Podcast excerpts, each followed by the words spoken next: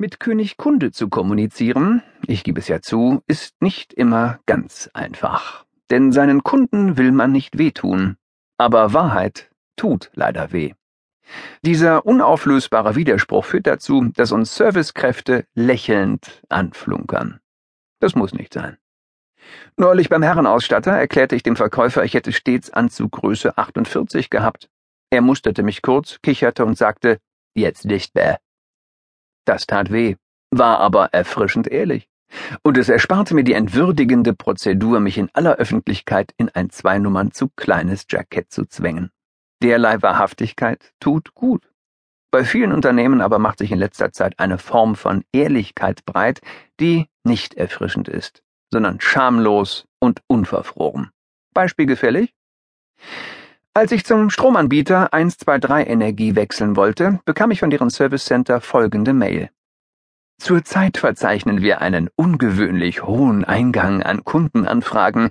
Die Beantwortungszeiten sind daher ungewöhnlich lange. Die Beantwortung könne bis zu zehn Werktage dauern. Tatsächlich dauerte sie 33 Tage. Hm, ungewöhnlich. Aber davon mal abgesehen, einem Kunden eine derartige Mail zu schicken, ist bedingungslose Kapitulation und Offenbarungseid in einem. Man fragt sich unwillkürlich, was das Unternehmen damit eigentlich sagen will. Vielleicht das hier. Weil unsere Absatzplanung von lobotomierten BWL-Abbrechern gemacht wird, hat uns der Andrang kalt erwischt. Der Umstand, dass wir nicht einmal Ihren Neukundenvertrag zügig durchwinken können, sollte Ihnen deutlich machen, was für ein Chaos bei uns herrscht.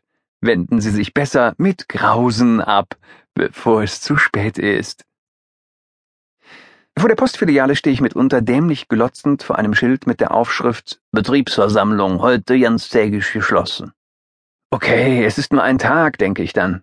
Sich aber gleich wochenlang totzustellen, so wie es 123 Energie tut, das wäre sogar sowjetischen Schalterbeamten peinlich gewesen. Man kann sich natürlich fragen, ob ein ostentativ verrammelter Service-Schalter nicht immer noch besser ist als eine endlose Telefonwarteschleife. Viele Unternehmen scheinen die letztere Variante zu bevorzugen, weil sie dazu führt, dass man die unangenehme Wahrheit nicht aussprechen muss. Sorry, wir kriegen's nicht hin. Diese Woche habe ich von morgens bis abends getippt.